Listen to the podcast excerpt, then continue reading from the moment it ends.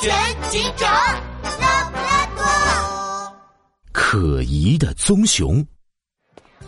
哎呦呦，拉布拉多警长，我跟你说，嘿 嘿，最近我一个人搞定了一起案子。哦，什么案子啊？这天下午，休假的拉布拉多警长和杜宾警员正在逛街，突然，在街边看见了两个熟悉的身影。是一只人高马大的棕熊，牵着一只胖嘟嘟的小野牛，正在朝小巷那边走去。哎呦呦，拉布拉多警长，那不是棕熊和野牛老板的儿子小牛牛吗？我最近搞定的就是棕熊和野牛老板的案子。棕熊和野牛老板的案子？对啊，前几天棕熊因为天天迟到，被野牛老板辞退了。当时棕熊气得要和野牛老板打架。多亏我及时赶到，拦住了棕熊。你听听，这可不就是我一个人搞杜宾警员说的正起劲呢，可拉布拉多警长却皱起了眉头。奇怪，棕熊既然和野牛老板有矛盾，为什么会牵着野牛的小儿子小牛牛呢？走，我们过去问问。拉布拉多警长快步追了上去。哇棕熊，怎么在这儿遇见你啊？你和小牛牛？这是要去哪儿呀？呃呃，是是拉布拉多警长啊！看到拉布拉多警长，棕熊顿时变了脸色，正想说什么，一旁的小牛牛就开心的说了起来：“拉布拉多警长，棕熊叔叔要带我去游乐园玩。棕熊叔叔说，爸爸工作忙，没有时间，让他带我去游乐园。”嗯，不对。野牛老板和棕熊关系那么紧张，怎么可能拜托棕熊带儿子小牛牛去游乐场？棕熊这么做一定有问题。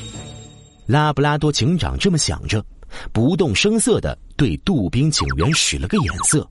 杜宾警员，麻烦你去帮我买瓶饮料，我和棕熊再聊会儿天。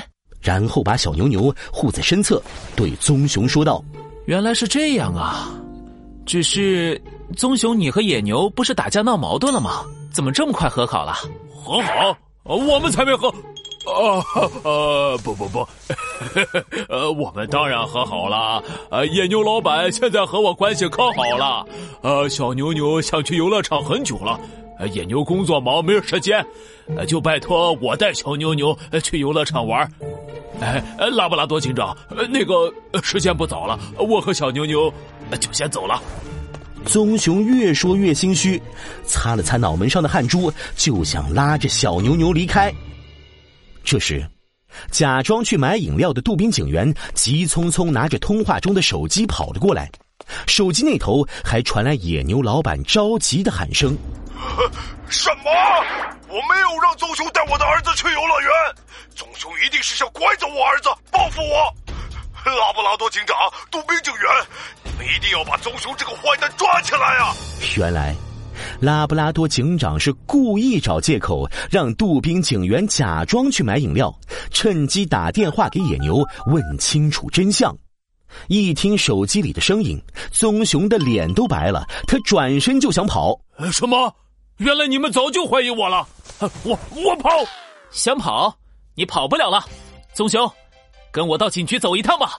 嘿。哎呦！拉布拉多警长冲上去，一下子就制服了棕熊，把他带回了警察局。警察局里，匆匆赶来的野牛老板抱着小牛牛，激动的眼睛都红了。哎呀，小牛牛，你没事实在太好了！哎呀，谢谢你啊，拉布拉多警长。